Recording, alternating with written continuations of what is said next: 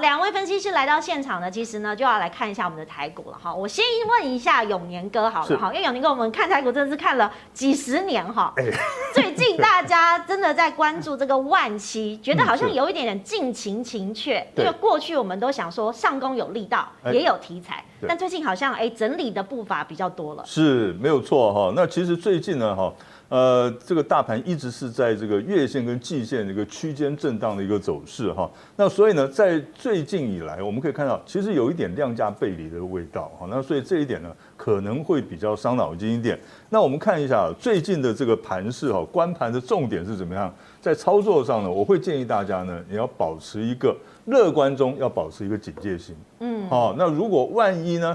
这个量价失控，或者是呢，这个主流股呢，这个展开一个波段回档的话，那么就暂时先退出。是。那我所谓的主流股呢，那当然包括了这像晶圆代工的台积电、联电哈，还有联发科啊这一些的股票，万一展开一个波段回档的话，那大家可能要暂时退出一下，会比较安全一点。那另外呢，哈，我们从这个技术面上来看的话，大家可以看哦。这从日线图看的话，我们现在是站上季线，好，在这个做一个季线的争夺战。那如果站稳季线的话，那么，呃，我刚刚讲了，现在是在一个区间震荡。那你可以看，我们在这边画个图呢，就画一个收敛三角形的一个整理。万如果呢它站稳季线的话，那就有机会来挑战一万七千六到一万八千零三十四点。那如果呢接下来能够呢成功的站上一一一八零三四的话，那接下来。就会展开一个波段的涨势，挑战一万九千到一万九千五百点。那现在市场上大家都看两万点哈，那我就觉得说要到两万点，太乐观了，对不对？可能会有一点点的 小小问题。是。好，那我们再从周线来看的话呢，刚才讲的是比较乐观的部分。再从周线来看的话，大家可以看到。这里呢，它是走了一个一二三四坡哦，一二三四坡。从波浪理论来讲，一二三四波之后，理论上来讲应该有个第五波。好，如果第五波展开的话，就是我刚刚讲的，可以看到一万九到一万九千五。可是万一跌破月线的话，那么先看多少呢？我们就先看年线，年线目前位置在一万六千两百点。万一年线也跌破的话，一个头部就成型了，是非常大的一个头部就成型了。那那这个最小的满足点呢？那可能要看到一万四到一万四千五百点。所以在这里呢，哈，呃，我我相信不久的将来就会展开，不是喷出就是往下这个跳水的一个走势。所以呢，投资朋友在这里操作呢。可能要稍微的谨慎一些。是，如果是在这个所谓啊临界点要做选择的时候，是。那刚刚我们也有讲偏多的一面嘛，呃、可能有机会挑战两万点。是。那如果是偏多，偏多的理由是什么呢？哦，偏多的理由的话，那就是呢，第一个，我们台湾的这个经济景气的表现呢，相当的好，因为大家可以看到，不管是出口订单啦，或者是这个出口的金额呢，都一直在创新高。好，那这个是基本基本面的表现良好。那第二个呢，就是呢，呃，如果有偏多的话，那就是呢，这些这个全值股，好像台积电啊、联电啊，他们呢，终于开始反映他们的这个这个利多了，好，他们的基本面的好。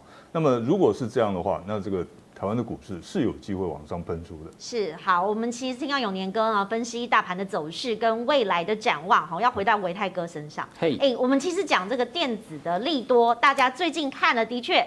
电动车啊、嗯、ABF 窄板啊，其实题材都有回来，是加上外销订单呢也纷纷的创高，是，是不是真的第四季还是有一些希望的？嗯，好，呃，讲到第四季的基本面的一个部分哦，当然我们知道股票市场哦是经济的橱窗，所以要问到股票市场，当然还是要先去看一下就是我们的经济的一个基本面，而台湾又是一个以外销为主的一个一个经济体，所以其实外销订单一直是我们的一个经济成长率里面。非常非常至关重要的一个参考的一个指标。那我们看到，在最新的九月份的这个呃外销的一个数据来看的话，我们看到在九月份的外销订单是增加了一百二十八点八亿美金哦，嗯，年增率就是跟去年同期相比是增加了二十五点七个 percent。OK，好，那么较上一季相比的话，又是成长了百分之六点七。那基本上第三季跟第二季相比较来讲，它本来就是一个传统的一个传统的一个。旺季，所以基本上第三季比第二季来的还要好，似乎是一个比较理所当然的事情。可是呢，我们看到在今年的一个第三季，较去年同期竟然增加了三百零六点三亿美金，哦，较去年同期成长了二十一点七 percent。那我们知道说，其实去年的第三季跟第四季，台湾的经济非常非常的一个好。为什么？因为当时台湾没有什么疫情的干扰，是很多订单都转到台湾，所以台湾的产业在去年非常非常的一个亮眼的成绩单。可是，在今年竟然还比去年在这种高基期的情况之下，还要表现得更好。就表示其实目前台湾的一个基本面的确是相当的不错。那换句话说呢，呃，就如同刚刚那个施工所说的，是目前台北股市哦，它的一个整个基本面来讲，还算是相对相对的一个偏正面的发展。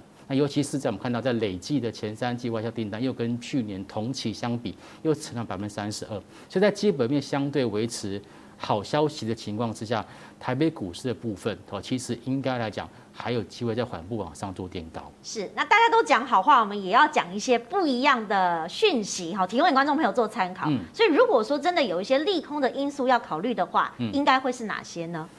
呃，我这边目前看到了三个可预见到的风险。第一个就是 COVID-19 的一个、嗯、的一个发展，因为进入到冬季了。虽然说我们的疫苗疫苗覆盖率其实已经逐逐逐月在上升，可是我们早上看到像新加坡，他们虽然说是疫苗的覆盖率已经达到百分之七十，甚至百分之八十，可是他们近期他们的一个这个染疫的人数新增人数又在往上做窜高，嗯，这第一个，第二个是通膨。是通膨的问题，目前看起来不仅仅是在中国，不仅仅是在这个美国都有类似的一个情况发生。OK，这个是在这个是在我目前观察到的哈，就长线的一个部分。那还有就是呃联准会的缩减购债的一个问题，它也是目前看起来是一个比较比较值得去做关注的一个东西。那短线上呢，会影响到台北股市，就是属于这种第三季的财报公告的部分。好，那么现在看起来是几家欢乐几家愁。哦，对，好，然后呢，新台币哈，在今年上半年可以说是亚洲货币里面最强势的一个货币。可是从九月份之后，我们看到在整个新台币有点出现由升转贬的一个动的一个动向。是，哦，所以这这也有可能会造成这些外资或者热钱哦外移的一个情况。所以这些都是我认为在短线上面必须要去特别留意到的一个风险跟利空。是风险利空都存在嘛？那大家最近也在看盘面上的这个类股轮转，我请施工来看一下类股轮转的这个议题哈，因为过去有很多航运的族群，还包括年轻人做当冲的，觉得说航运股真的要休息了吗？还是今年就没有它的这个角色存在了？因为目前我们刚刚有提到哦，盘面上电子股纷纷出笼，对，ABF 出来哈，电动车也是有展望的，然后再加上最近还有一个元宇宙的概念，好，也是有一点喷发的状况，对，航运好像完全就停止了耶。好，OK。其实，其实航运为什么会停止下来？哈，因为呢，我们讲句实在话，航运股跌得下去，跌不下去，跌不下去。为什么跌不下去？基本面还是很好啊，对不对？今年平均起来，这个货柜三雄平均起来都可以赚到三十块钱以上，对不对？那所以呢，你要它这个基本面在底下做那么强的支撑，所以它跌不下去。可是呢，它也涨不上去。为什么涨不上去呢？因为韭菜太多了嘛，船太重了嘛，对不对？然后浮不起来了啊。那所以呢，它就变成一个区间震荡的走势。那什么时候它这个有机会呢？可以起来呢？我觉得第四季哈，这个航运股还是有反弹的机会的，只是反弹幅度多高而已。那什么样的情况之下可以呢？哈，它有机会呢？哈，那大家可以看一下，就是呢，第一个，我们最近看到有两有两呃两把巨韭，就是巨型韭菜哈，他们下船了啊，一个是黄翔，一个是这个呃中环。那他们这些巨酒下船了以后呢？那散户会怎么样？会害怕哦。散户为什么会害怕呢？因为想说，哇，这么大咖都下船了，那表示呢，这个航运股不行了，对不对？嗯、所以呢，原来呃舍不得出出场的，那现在呢开始出场了。其实我们可以最近可以看到哈，这个航运股呢，他们的这个融资有变化，融资。原来是大减，那最近呢有增加，又增加，大家好像又相对看好，是怎么回事？对，其实呢，这是一代新酒换旧酒了哈，就是说它新的进来了，可是这一批新的进来的人是不是真的都是散户？不一定哦。嗯，我觉得有很多大户呢已经在这边等很久了哈，也等不及了要进来了，所以呢，这个筹码是有机会清理了啦。那我的建议是这样子，如果有反弹的话，我们建议现在你有持有现股的投资朋友。你先高出后低进，做价差来降低你的成本，哦，你不要先低进后高出，因为万一它再跌的话，就没有高点可以出了。对，然后你就增加你的套牢筹码了，对不对哈？那第二个呢哈，这个呃，第二个呢就是呢，我们还是建议大家这个降低了成本以后，那等到呢它真的展开一个波段反弹的时候，那你到时候呢，你这个解套的机会就会比较大一点了哈。那什么时候呢？在这个航运股，万一呢有出现什么状况的话，我们要退出呢？哈，第一个，国际股市或者台湾股市呢崩跌的话，那航运股会不会崩跌？还是会，哦，还是会。那第二个呢，运费如果出现大跌的情况的话，那么大家记住了哈，在大运费大跌的话，那初期要先跑，那以后呢要买回来。为什么要买回来呢？就是我刚刚讲的。他们今年呢，这个平均起来赚三十块以上没有什么问题。我们假设明年他们只配这个配息是配息率是三成的话，那大约都可以配到十块。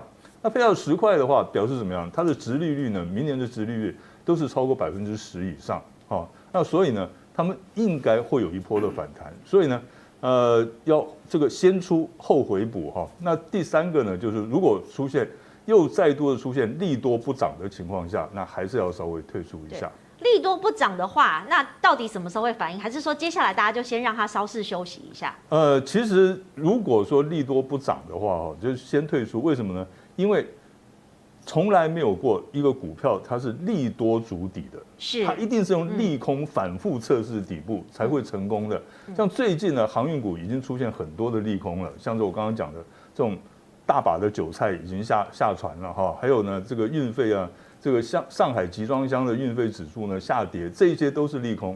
那看起来呢是有机会，那可是呢，如果呢再度的出现像八九月一直出现利多，可是它不涨的话，那投资朋友可能还要先下船比较恰当一点。